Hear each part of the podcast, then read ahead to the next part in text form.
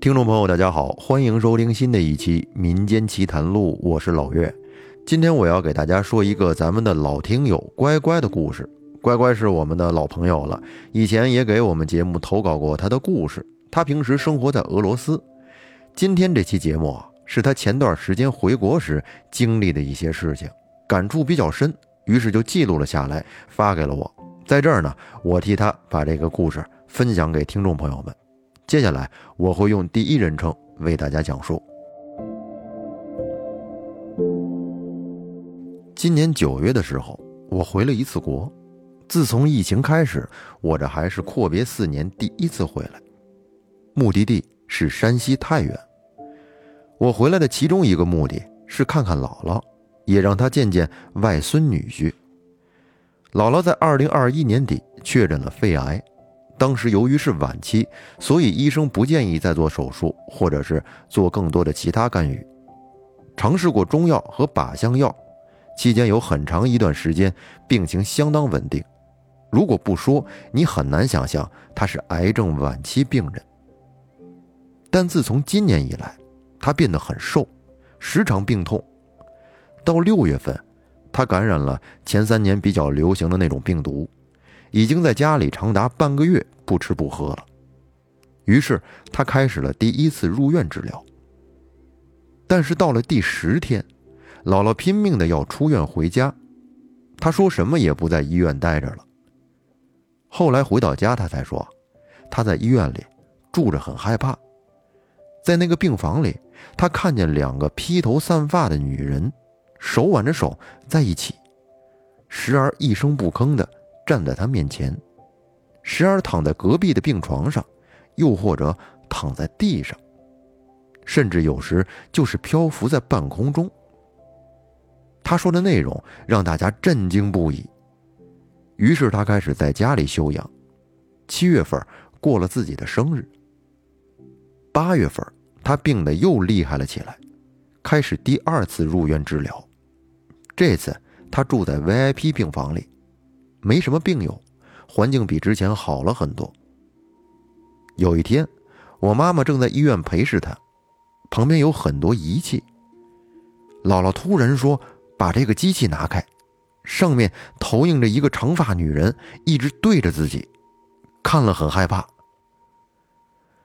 过了几天，一天半夜，他突然醒过来，发现房间里满满的全是一些半大的小人儿，他们有的站在地上，有的漂浮在空中，柜子上、桌子上，全部都是这些小人儿。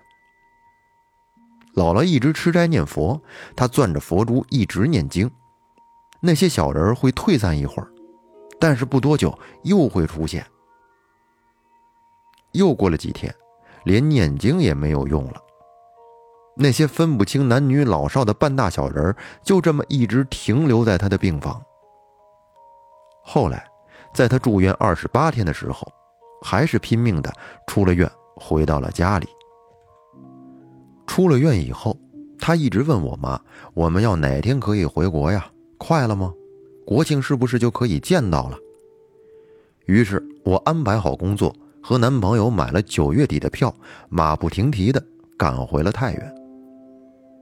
见到姥姥的时候是九月二十六日上午，她插着氧气，躺在铺满阳光的床上，很虚弱，也很慈祥，精神尚可。男友掏出我们准备的小红包给她，他还说。你们这些孩子呀，在外不容易，我不要你们的钱，反倒示意老爷拿出他给我们攒的一万块钱。我们推脱不要，他说一定要拿上，这是他的心意。后来他和我们聊了很久，我给他讲了我们在国外的生活和工作，聊了很多人情世故。他思维敏捷，语言也很清晰。走的时候，他还对我们摆了摆手。让我们好好休息，不用着急来看他。从九月二十七日开始，我们每天早晨都会来看他，而他也在这一天渐渐的没有了神采。他基本不能再说话了，眼神却还是认得我们。他不能进食饮水，两条腿肿得很严重。而我在九月二十八日的晚上，我做梦看见面前有一面墙，墙上贴满了白色的纸，纸上又用毛笔写了很多的大字，看不清楚是什么字，可是让人觉得很阴森。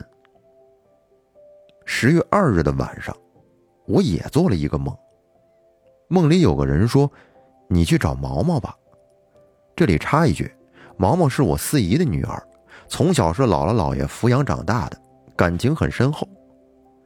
我反问：“为什么我要去找毛毛啊？”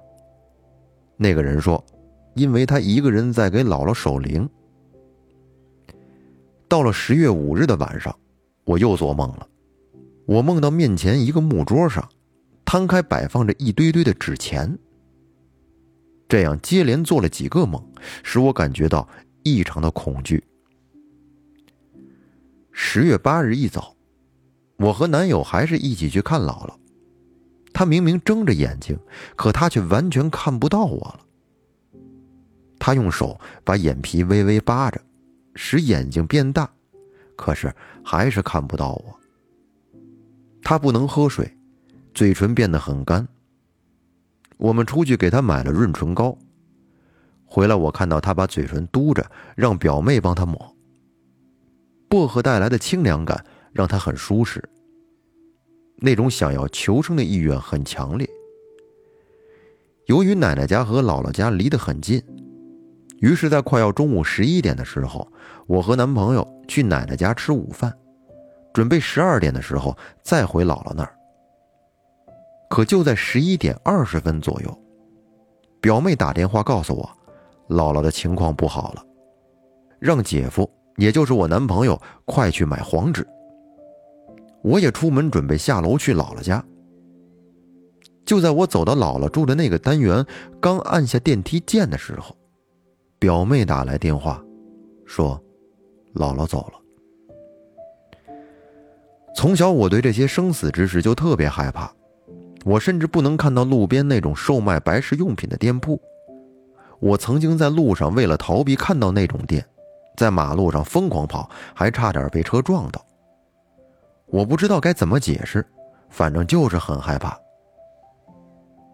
当表妹告诉我姥姥走了以后，我整个人都是处于很懵的一种状态，不明白一个小时前还活生生的人，现在怎么就走了呢？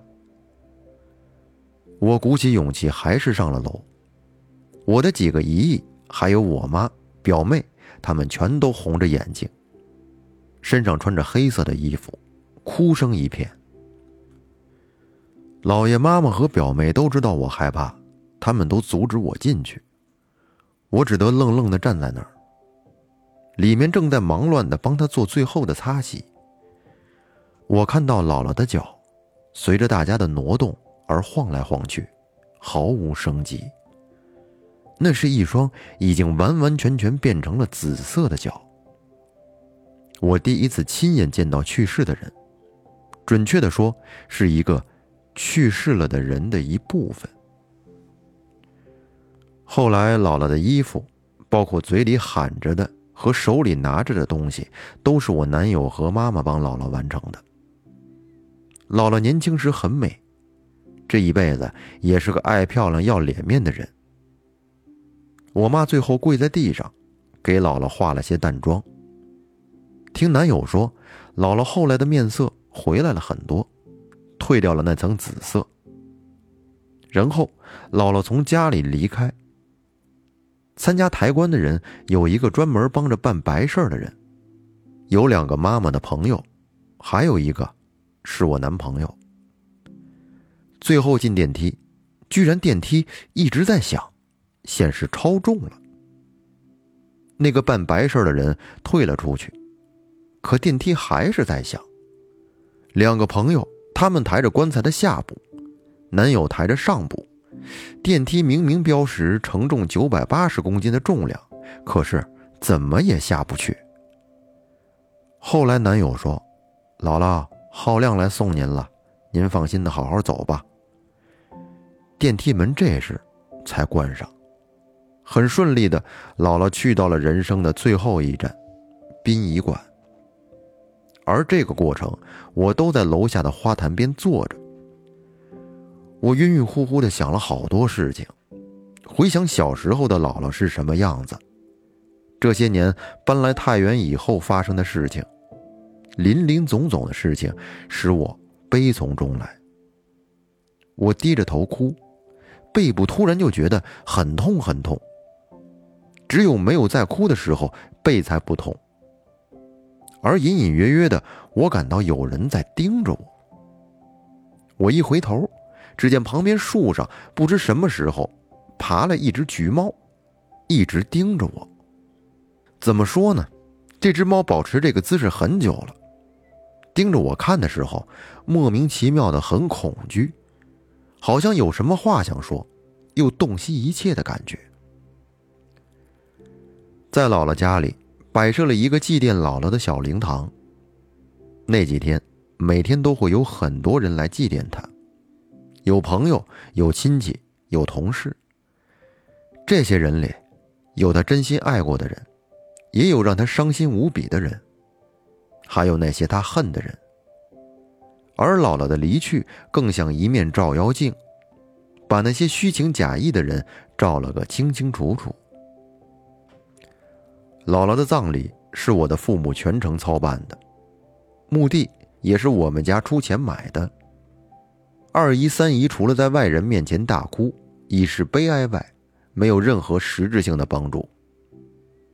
在为姥姥守灵的几天里，他们晚上却呼呼大睡，而我妈的电话每天都快要被打爆了。为姥姥守灵的第二天，她自己也累得发起了高烧。嗓子疼的连话都不能说。四姨照顾了我妈妈，喂她吃了感冒药。而那夜真真正正独自为姥姥守灵的人，真的只有毛毛，就是我之前十月二日晚上梦到的样子。第三天，送别姥姥的时候，一切都顺利，只是我二姨、三姨他们家一直问总管会不会有忌讳的说法。他们担心姥姥这事儿不吉利，怕自己触霉头。他们的丈夫更是躲得远远的。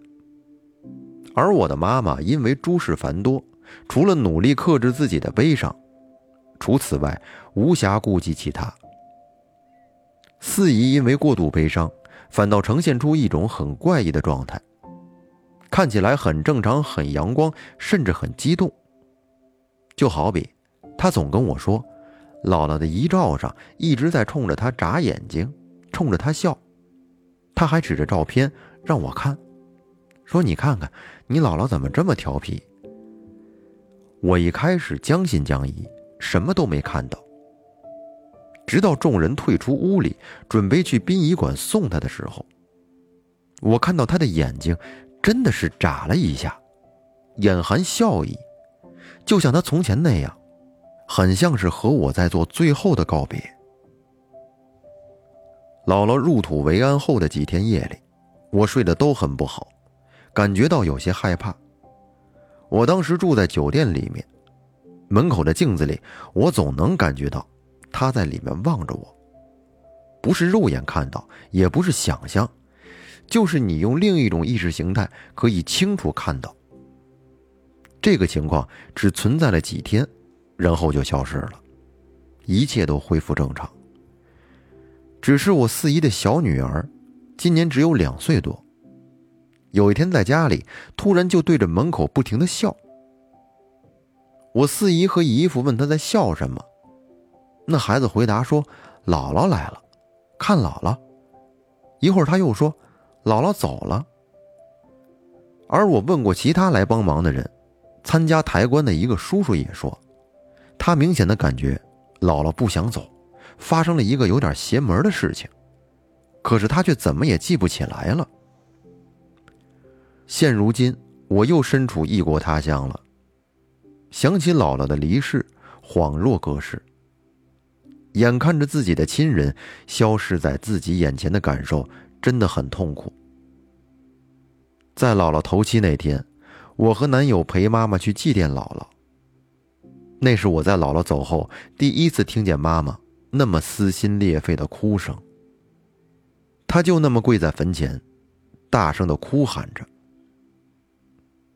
在处理完一切姥姥的身后事之后，她终于敢将自己的悲伤和思念哭诉出来。早上六点半的墓园，异常宁静。妈妈悲怆的哭声，该是传了好远好远。墓园有晨光，很明媚，洒在有点露珠的草地上，甚至觉得美观。我知道姥姥的灵魂早已神游在外，她一生没有机会多出去走走，此刻人生便得到大解脱了。我流着眼泪，听着妈妈口中说着，以后她就再也没有妈妈了。我知道。世间没有什么比这更痛的了。妈妈总说，自姥姥走后，从来没有梦见过她。反倒是常年不在身边的我，时不时的就会梦见。我想，可能姥姥在妈妈那里显现，不止托梦这一种途径吧。没准是某束刺目又温暖的阳光，或是几滴冰凉的雨雪，轻轻抚慰着。唯一曾经日夜照顾着他、为他操心一切的女儿。那乖乖的这段经历说到这儿呢，就分享完了。在最后，乖乖说：“希望大家都可以健康平安，珍惜自己身边的人，珍惜眼下所有的爱。”其实我在前段时间啊看了一段文字，感触还是挺深的。说，人最终的结局都是死亡，那存在的意义又是什么呢？一百年以后，没有你，也没有我，我们奋斗了一生，带不走一草一木；执着一生，带不走一丝虚荣。你信不信？有些事情，上天让你做不成，那是在保护你。不要抱怨，不要生气。世间万物都有定数。记住，得到未必是福，失去未必是祸。你以为错过是遗憾，其实可能。它是一件好事儿。遇见是因为有债要还，离开是因为还清了。